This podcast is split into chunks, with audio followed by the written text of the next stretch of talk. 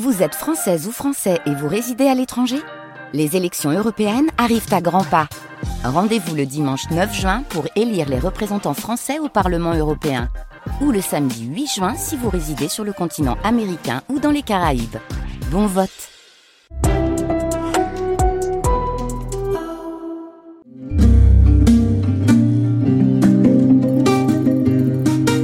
L'entretien littéraire, Mathias Sénard.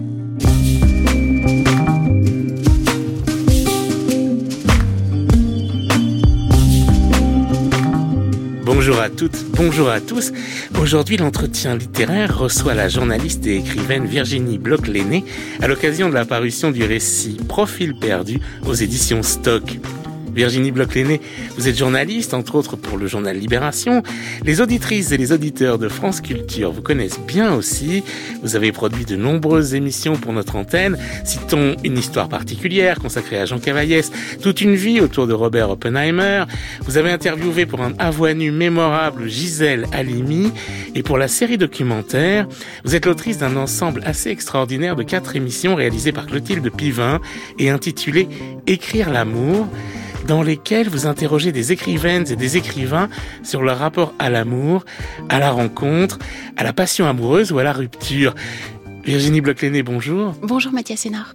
Virginie bloch à l'époque, quand vous interrogiez Agnès de Sarthe ou Régis Geoffrey à propos d'amour, est-ce que vous saviez déjà que vous écririez un jour vous-même sur ce sujet, ou du moins en partie? Pas du tout. À l'époque, je pensais que je n'étais capable que d'écrire sur le travail des autres. Donc soit des critiques littéraires, soit des portraits.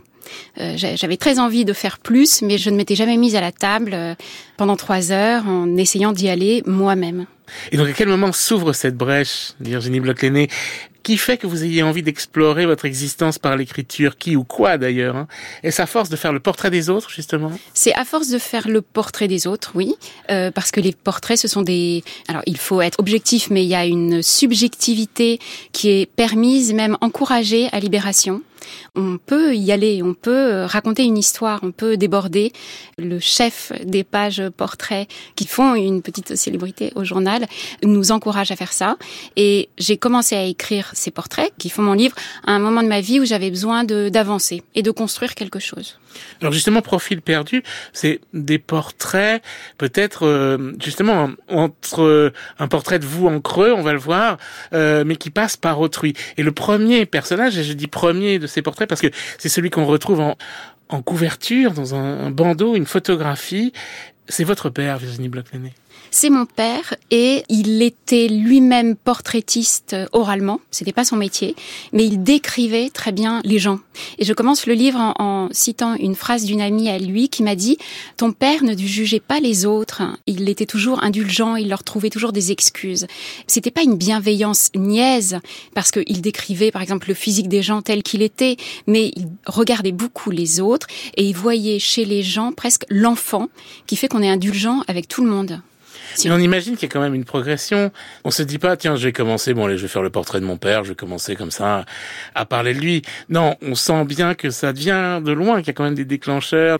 Et on sent même peut-être des ébauches antérieures qui vous amènent à ce texte. Euh, mon père est mort en 2017 et j'ai rien écrit avant. En fait, les ébauches intérieures, je crois que ce sont les portraits que j'écris, moi. Que ce soit un, un pâtissier, un réalisateur, une écrivaine un présentateur télé, je compare toujours la personne que j'ai devant moi à mon père que j'aimais beaucoup, que j'admirais, mais qui avait des défauts, mais qui avait des valeurs aussi très sûres. Et sans cesse, je vais de mon père à la personne que j'ai en face de moi. Donc, les ébauches, c'était les portraits que j'ai écrits avec toujours mon père en tête. Justement, pour faire un portrait, est-ce qu'il faut qu'il y ait des défauts, comme vous venez de le dire, c'est-à-dire qu'il y ait des côtés sombres, ou en tout cas que le, personnage ne soit pas absolument parfait euh, pour pouvoir en faire le portrait. Oui, euh, faire un portrait de quelqu'un qui est très habitué à parler, quelqu'un qui fait de la télévision par exemple, et qui ne va rien lâcher, euh, c'est impossible. Mais il y a toujours des aspérités, il y a toujours des phrases.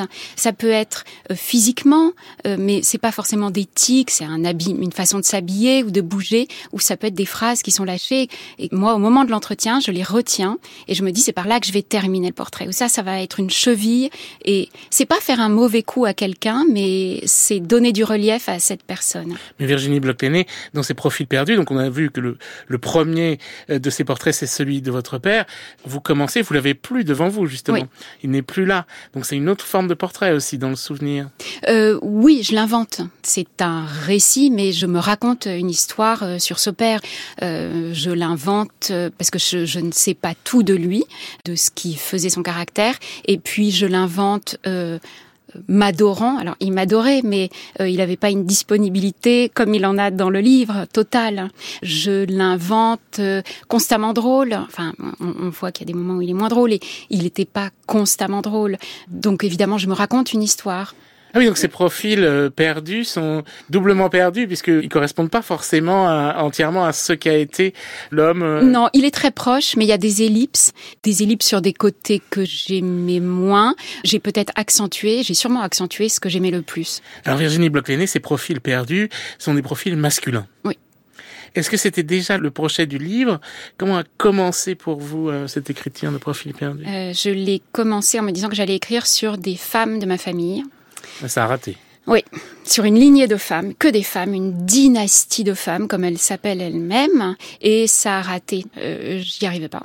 Oui, parce qu'il n'y en a aucune là dans le livre. On les voit un petit peu. On les un entrevoit. Petit peu, ouais, oui. Alors s'il y a des amis, des amis femmes, il y a mes sœurs, mais euh, oui, ce sont les hommes. Je peux raconter énormément de choses sur mon père, et donc c'était plus facile de partir de lui et de le comparer aux autres hommes de ma vie. Profil perdu, c'est un texte doux amer qui coule un peu comme une après-midi d'automne. J'imagine pourtant qu'il y a une, difficulté à un moment à écrire sur soi. À quel moment est-ce qu'elle surgit, cette difficulté? Elle euh, surgit tout le temps, si bien que mon éditeur, en lisant les premières versions, me disait que c'était bien facile d'écrire sur les autres, que c'était un mauvais coup que je faisais aux autres. Le portrait, c'est intrusif. Et il se mettait à la place de ceux dont j'écrivais le portrait, et il me disait, mais vous, vous êtes où? Vous parlez très peu de vous. Bon, je parle un peu de moi, mais je pense qu'en écrivant, si j'avais écrit une fiction, j'aurais davantage parlé de moi. Donc j'ai tenu comme ça à distance. C'est ça aussi que permet l'écriture sur les autres. Oui, on y reviendra, mais finalement, c'est aussi un portrait de vous qui s'abrique justement en creux, un peu oui. par toutes ces présences, oui, oui. Euh, vos passions. Euh vos relations, vos sœurs, vous l'avez dit, votre oui. famille. Donc finalement, vous êtes au centre finalement, de, de, de suis. ce oui. texte. Oui, je me suis pas dit un moment après que mon éditeur a dit ça, je me suis pas dit allez, je rentre dedans, euh, je vais écrire telle ou telle page, mais peut-être que dans ce qui me restait à écrire du texte, j'ai fait plus attention à, à exercer euh, cette plume sur moi-même. Virginie bloch est-ce que quand on a posé beaucoup beaucoup de questions à des vivants et qu'on continue à le faire, est-ce que justement euh, interroger les morts, c'est pas euh, plus ou moins confortable, en tout cas euh, quelque chose de très différent Je préfère interroger les vivants. Les morts, euh, il y a un mystère qui... Il faut inventer. Euh, et là, les personnes qui sont mortes ont existé pour moi. Je... C'était pas facile. Ouais. Est-ce que la difficulté, elle n'est pas là justement aussi dans le forme de pudeur vis-à-vis Oui. de ce qu'ils ont été et de nos souvenirs Oui, il y a une retenue parce que j'ai une famille et cette retenue, on l'a sûrement moins quand on écrit de la fiction. Mais je ne me sentais pas capable d'écrire de la fiction. Je veux essayer maintenant. Mais je mesure tout ce que je n'ai pas dit, même si j'invente un peu, parce que j'écris les choses euh, selon ma vision de mes relations avec ces êtres. Je me suis pas lancée complètement dans la fiction et il y a beaucoup de retenue. Alors ce qui est fort, c'est la présence de ce père, donc Jean-Michel, alors que finalement vous n'avez presque pas vécu avec lui euh, dans votre enfance. Et alors c'est un détail qu'on oublie assez vite, et après il vous revient en disant mais en réalité elle a passé très peu de temps euh, avec lui. C'est ça aussi un des défis du portrait, c'est de rendre cette présence qui n'en est pas une en Oui. réalité. Oui, il a été très présent euh, jusqu'en, moi je suis née en 73, jusqu'en 1981. En 1981, il a été vivre une autre vie. Dans ma famille, il y a beaucoup de divorces. Euh, c'est un homme qui s'est marié trois fois, mais il a été extrêmement présent. On a fait beaucoup de choses tous les deux, et euh, j'ai accumulé là une matière que je n'oublie pas, que je n'oublierai euh, jamais. Et avec lui, il y a aussi tout un monde derrière. C'est aussi l'intérêt d'un portrait, c'est que c'est pas uniquement un être, mais c'est aussi tout ce qui va avec. Alors évidemment la, la famille, mais aussi un milieu familial, professionnel, euh, ses énarques, inspecteurs des finances, et puis des lieux Et notamment euh, le Pays Basque et Saint-Jean-de-Luz. Oui. Alors le milieu, je m'en rendais pas vraiment compte parce que mon père était tellement, euh, je vais pas dire un hurluberlu, mais il correspondait pas du tout à l'image qu'on a des inspecteurs des finances. C'est quoi l'image qu'on a des inspecteurs des finances? Très sérieux. Euh... Près de ses sous, non quelque chose non, non, non, pas près de ses sous. Euh, non, mais très sérieux, austère, ne voyant que des inspecteurs des finances. Donc ce n'était pas ça du tout. Mais ce milieu, j'y étais pas complètement imperméable et lui non plus Et Saint-Jean-de-Luz, lui, avait une mère basque. Et c'était un lieu qui comptait beaucoup pour lui. Et c'était un être envahissant qui était envahi par le Pays basque. Et il voulait que le Pays basque envahisse ceux qu'il aimait ce qui a été le cas parce que vous avez euh, aussi beaucoup de souvenirs. Vous parlé de cette maison euh, euh, avec une grande tendresse. Et alors que vous comparez aux souvenirs de vos sœurs, qui sont alors là pour le coup pas du tout du même ordre, ce qui est assez troublant en fait. Euh, oui, la maison, j'ai progressivement cessé d'y aller, ce qui n'est pas le cas de mes sœurs. Et les souvenirs que j'en ai datent d'une époque où je menais une vie de couple presque avec mon père. C'était des années où il n'était pas encore remarié, peut-être euh, pendant deux trois ans. Il était séparé de ma mère, pas remarié. Et là, la maison, je la vois encore et c'était comme euh, notre maison. Et la différence entre la vision que mes sœurs ont et ma vision, ce à quoi vous faites référence, peut-être c'est sur le tempérament de mon père. Moi, je le décris comme quelqu'un de fantasque mais de triste. Et euh, l'une de mes sœurs, je l'écris dans le livre, m'a dit, ah bon, mais pas du tout. Mais je ne vois absolument pas papa comme un homme triste. Donc elles écriraient des livres, elles ne le décriraient pas comme moi je l'ai fait. Justement, Virginie bloch est-ce que c'est pas dans le portrait cette possibilité de l'erreur même? Parfois, on, peut justement passer à côté. En tout cas, oui. Euh, c'est pas qu'on passe à côté, mais c'est qu'on voilà, on voit une facette, peut-être pas toutes au même moment. Oui, on rate quelque chose parfois, parfois, mais euh, mais on rate pas complètement. Parfois, des personnes euh, dont on fait le portrait dans Libération ne sont pas contentes, alors même que le portrait n'est pas méchant. Mais je crois que c'est très désagréable de se voir décrit par quelqu'un d'autre, et je crois pas qu'on rate complètement. On peut mais en tout cas, ce qu'on voit, c'est l'image que la personne a voulu, consciemment ou pas, donner. Donc, il y a toujours des, des ressemblances. C'est pour ça qu'il était vraiment triste. Je persiste ici. Vous écrivez, Virginie Bloch-Léné, j'emporte mon père dans les appartements où se tiennent les entretiens que je mène pour le journal. Est-ce qu'il faut toujours un père à l'aune duquel mesurer les hommes? Non, ça c'est mon ma névrose. Non, non, je pense pas du tout qu'il le faut. Peut-être même qu'il ne le faut pas. C'est une chance et un petit euh, problème, mais il avait une forte personnalité. Qu'est-ce que ça peut avoir de mal? Au contraire? Non, c'est plutôt euh, avoir un, un point de comparaison, je sais pas. Hmm. Ça peut avoir de mal. Alors, je pense qu'on change tout au long de la vie d'opinion sur euh, nos parents, mais ça peut être embêtant quand on essaie de trouver des gens qui ressemblent au père ou des hommes qui ressemblent au père ou vous avez l'impression que ouais, je pense tourné autour de ça oui, oui, oui. Oui, à l'image en plus, c'était même pas sans doute mon père, c'était l'image que j'avais de lui. Mm. Alors, est-ce qu'il était, on a l'impression en tout cas que votre père était mélancolique, mais un mélancolique qui s'ignore Oui, un mélancolique qui s'ignore, et il détestait la psychanalyse, il disait détester ça, de même qu'il détestait les romans, et pour moi c'est lié, hein, c'est la même chose, euh, et c'était un mélancolique très vivant, il faisait beaucoup de sport, il, il bougeait beaucoup. C'était un, un mélancolique qui pouvait vous balancer sa tristesse euh, dessus et comme une injonction à être triste, mais il était très vivant, très courageux, très batailleur. Il faisait de la boxe, donc il y avait les, les deux mouvements le retrait et c'était pas un mélancolique qui plongeait dans l'abîme. Ça, c'est la vraie mélancolie. Alors, ce qui est drôle chez Jean-Michel, donc le père, c'est que c'est aussi un caméléon, c'est-à-dire qu'il change, il se transforme. Et pour en revenir au Pays Basque, vous écrivez, à peine Jean-Michel posait-il le pied à Saint-Jean-de-Luz, qu'il devenait pleinement basque, il adoptait l'accent du pays, ponctuait ses phrases de mots espagnols, etc. Est-ce que c'est pas aussi ça un côté un peu fascinant pour un portraitiste, de se dire que euh, l'objet que l'on a peut se transformer euh, euh, chaque seconde et chaque minute selon l'endroit où il se trouve. Oui, il échappait toujours. Et c'est quand il était en basque qu'il échappait au cliché de l'inspecteur des finances parce qu'il il mettait un, un sac kaki US euh, comme s'il était un soldat américain, des espadrilles, une peau de mouton. Il était en bleu de travail et c'était son uniforme basque. Et l'accent basque arrivait.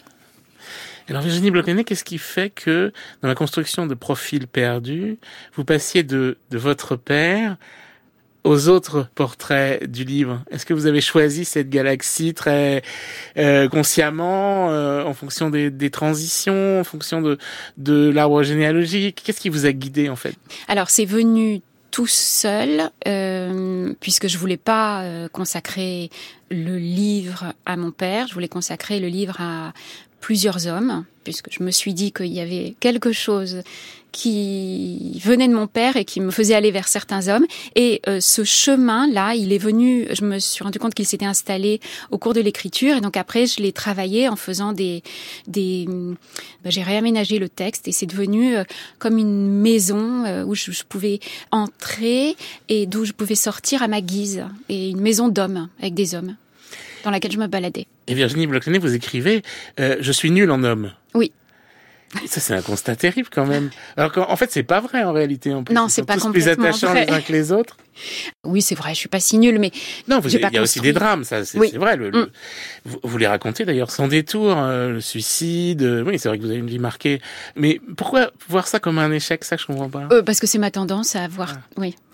Ben, un échec, oui, parce que j'ai pas construit une famille, oui, j'ai pas construit une famille classique, mais j'ai construit une famille quand même. En tout cas, Profil perdu ne s'avoue pas vaincu. Au contraire, puisque vous rajoutez des portraits, on sent que vous avez plaisir à explorer justement cette masculinité autour de vous. Oui, oui, oui. Il y avait une pointe d'humour dans Je suis nul en homme.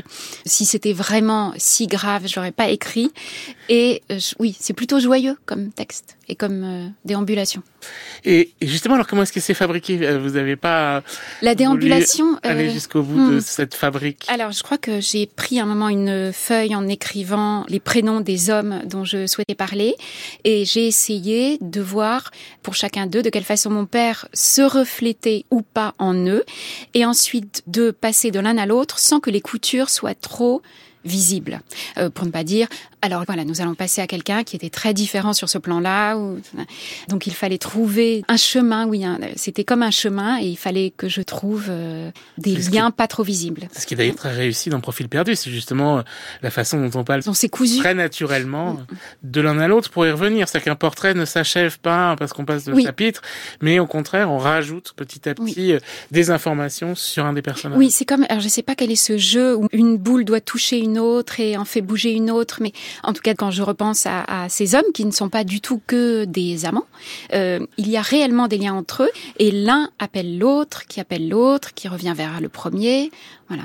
Ils sont pas du tout que des amants. Bon, il y a aussi il y a, un- il y a un fils dans Oui. l'histoire, et puis il y a une famille Oui. et une, une galaxie familiale très liée. Dans cette galaxie bloc l'aîné, par exemple, où on retrouve, on voit apparaître Léon Blum, par exemple, et notamment ce livre assez fascinant de Léon Blum sur le mariage, daté de 1907, sur lequel vous écrivez Léon Blum ne croyait pas qu'un couple, même uni par l'amour, puisse tenir si l'épouse n'avait pas connu plusieurs expériences sexuelles avant le mariage, alors que l'époux avait de l'avance sur ce terrain. Aux deux, il fallait une éducation amoureuse et sexuelle. Ce livre est étonnant. J'entendais mon grand-père paternel, puisque Bloom avait épousé la sœur du père de de mon grand-père. Et mon grand-père riait euh, avec, on voyait ses grandes dents en disant ah ah ah, il a fait ah là là, dis donc là ça a fait du bruit, ça a fait du bruit dans la famille. Et j'ai lu ce livre assez tardivement. Il est étonnant de modernité. Il conseille à chacun hommes et femmes, d'avoir une vie sexuelle, même pas tellement amoureuse, sexuelle, avant de se mettre en couple, sinon euh, ça ne va pas marcher. Le livre a été réédité avec une préface très bonne de Pascal Horry. Alors ce grand-père que vous venez de mentionner, euh, Virginie Bloch-Lenné, c'est François. Et là, le lieu, c'est Paris, le cinquième arrondissement de Paris. Et ça vous permet aussi de vous interroger sur qu'est-ce que c'est que votre rapport à la judéité. Et ça aussi, c'est très beau, parce que en fait, c'est pas réel non plus. C'est plus euh, voilà quelque chose qu'on peut plus ou moins retracer, mais qui finalement n'est pas si prégnant que ça. Oui. Alors le nom bloc l'aîné euh, fait croire, donne l'illusion que la famille est juive. En fait, c'est une famille euh, qui s'est convertie un petit peu avant euh, l'affaire Dreyfus au catholicisme. Ma mère est juive, mais c'est la seule femme juive que mon père a eue sur ses trois épouses. Et mon grand-père avait euh, un rapport euh, un peu compliqué, enfin pas compliqué, mais euh, il ne revendiquait pas, comme cela se fait maintenant, une identité juive. Ça se faisait pas, il n'y avait pas de raison de le faire. Et mon père ne le faisait pas non plus, donc euh, Et aussi un rapport très puissant à la résistance, en revanche, à cette période de la Seconde Guerre mondiale, vous décrivez très bien, euh, comment est-ce qu'on rentre dans la résistance, comment est-ce qu'on y est euh, plus ou moins bien ou mal, selon les destins justement. Et hum, ça aussi, c'est assez magnifique de se dire, bah, finalement, voilà, dans ces profils perdus, on attrape comme ça des, des personnages qui sont plus ou moins héroïques. Oui, oui, oui. Euh, ça fait plein de vies euh, différentes. Mon grand-père a écrit ses mémoires dans une collection qui s'appelait Ce que je crois, et il a dit qu'il ne se sentait pas juif. Il n'a pas vu tout de suite le danger que représentait le statut des juifs. Il n'a pas démissionné de la haute fonction publique. Et il est entré dans la résistance tout en restant un haut fonctionnaire. Il a été financier de la résistance. Et alors il y a cette histoire absolument incroyable du cardinal Lustiger, qui était encore pas cardinal à l'époque, puisqu'il était que évêque, si je ne me trompe pas. Et ce baptême à la cathédrale d'Orléans, Virginie Bloch-Léné, c'était quelque chose d'incroyable. Ouais, c'est un mauvais souvenir, mais tellement incroyable que maintenant, depuis quelques années, depuis 20 ans, c'est devenu un bon souvenir.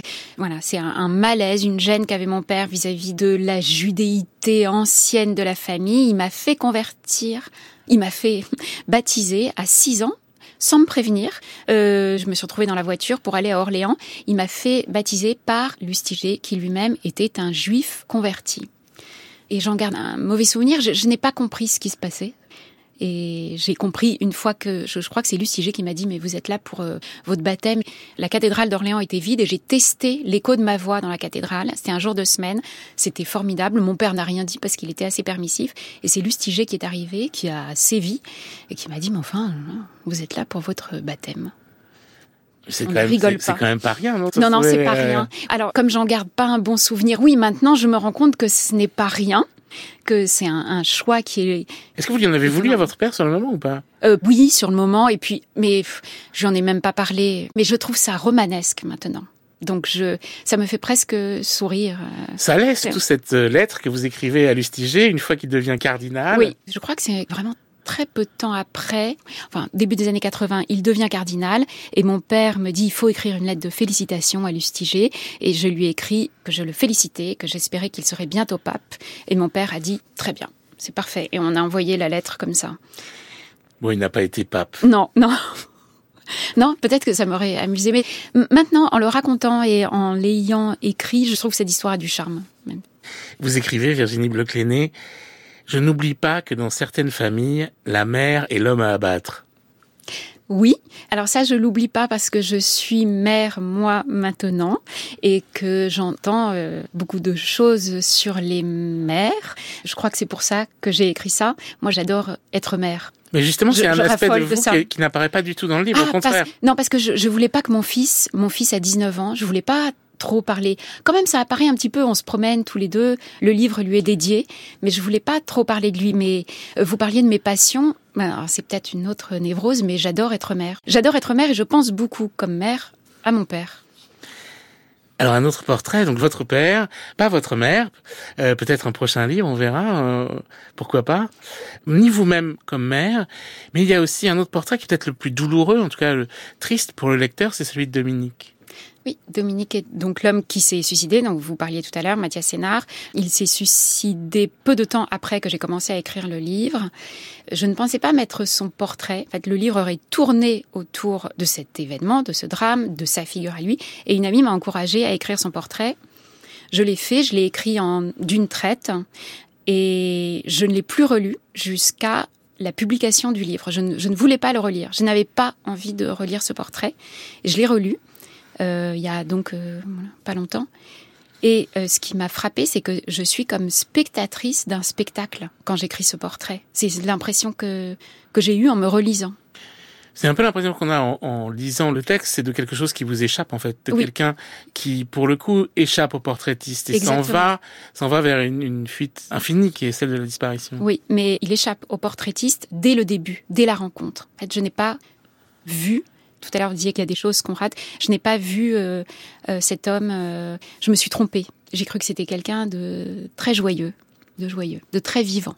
Alors Virginie bloch puisque ces profils perdus sont des portraits filés, on pourrait dire, certains perdus dans la mort et la disparition, mais en tout cas présents dans le livre. quels sont pour vous les grands portraitistes écrivains? On croise notamment Philippe Roth, qu'on n'attendait pas à, à, trouver là.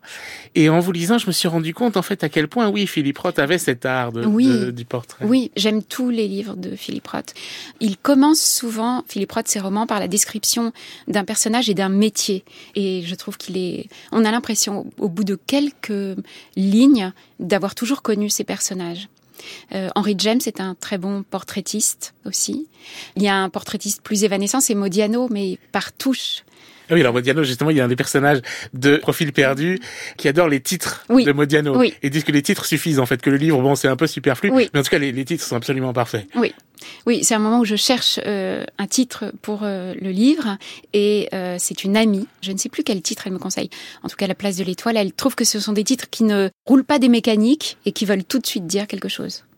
Alors Virginie bloch j'ai croisé aussi dans, dans le texte euh, Peter Esterhazy, qui est un auteur que, que j'adore, et notamment le diptyque qu'il y a entre euh, Harmonia Celestis, c'est-à-dire cette grande hymne fresque saga à la gloire de sa famille, les fameuses Esterhazy, ces nobles hongrois qui traversent tout l'empire des Habsbourg pour parvenir jusqu'à la Seconde Guerre mondiale, et puis la notule qu'il consacre à son père et à la réalité de son père. Comme si finalement, revu et corrigé en français. Et, et, ce petit texte dit bien, en tout cas, la différence entre les deux montre bien justement comment un portraitiste peut se tromper. Et comment est-ce que, quand on parle de son père précisément, on peut passer complètement à côté de son personnage? Oui, il s'est rendu compte après le premier livre que son père avait été euh, espion. Et ce livre est merveilleux. Malheureusement, il n'est pas assez lu pour exister en livre de poche. Il n'existe que dans la collection euh, Domaine étranger de chez Gallimard. Et ce qui est formidable, c'est qu'il reprend des choses en rouge. Il y a de l'encre rouge dans le livre. Quand il corrige, il corrige vraiment et il raconte l'histoire de son père et il se dit je me suis trompé mais c'est pas de ma faute. Et on, le voit penser à il s'est complètement trompé puisqu'en fait son père était un informateur oui. un délateur mm. pour les services secrets hongrois après euh, la Seconde Guerre mondiale quand lui il a toujours vu un héros justement euh, de une résistance euh, anti totalitarisme et ainsi de suite. Donc c'est vraiment une, une déception. Est-ce que vous pensez que derrière un peu tous nos personnages comme ça justement nos pères nos grands-parents il y a toujours cet aspect un peu du traître qui est là et qui traîne finalement, mais ah. qu'on veut pas vraiment le voir. Non, j'ai pas envie de le penser. En tout cas, pas pour mon père. Hmm. On n'a pas envie de le penser, mais il y a peut-être un moment où il faut aussi mettre du rouge. il faut mettre du rouge. Mais le titre est merveilleux, Revu et corrigé. C'est un livre merveilleux parce que Revu et corrigé, c'est ce qu'on fait sans cesse. Alors oui, vous avez raison, sans cesse on corrige, on corrige. Surtout peut-être à l'adolescence ou quand on est un jeune adulte, on corrige, on donne des points, des bons points, des mauvais points. Le titre montre bien le mouvement de nos pensées, de notre affection, de notre amour pour un père, une mère. Alors, ce qui est magnifique dans Profil perdu, c'est qu'on croise aussi d'autres auteurs. Ils sont ceux que vous avez justement interviewés euh, pour euh, vos enquêtes documentaires pour France Culture, et notamment Grégoire Bouillet.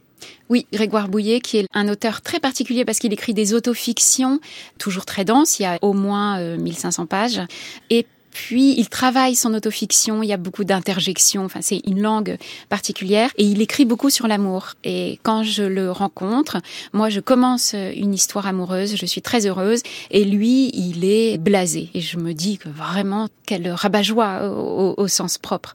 Et euh, après, je déchante, moi. Mais justement, Virginie bloch est-ce que quand on ouvre la porte de l'autobiographie, comme vous l'avez fait, quand on écrit Profil perdu et qu'on on commence à s'utiliser soi comme matériau, comme le fait euh, si bien Grégoire Bouillet, est-ce qu'on peut la refermer facilement, cette porte? Et est-ce qu'au contraire, on n'a pas envie de continuer à explorer des champs autobiographiques? Si, je pense, mais à travers peut-être davantage de fiction. Grégoire Bouillet, il y va. Hein. Il raconte beaucoup plus de choses que moi sur lui. Moi, je n'oserais pas. Oui, évidemment, c'est un très bon matériau, mais je pense qu'avec la fiction, peut-être qu'il y a plus de liberté. Moi, ça me semblait très difficile, la fiction. Et la liberté, c'était plus d'aller vers le récit, mais je vais essayer. Merci beaucoup, Virginie bloch de nous avoir rendu visite dans l'entretien littéraire. Profil perdu est paru aux éditions Stock.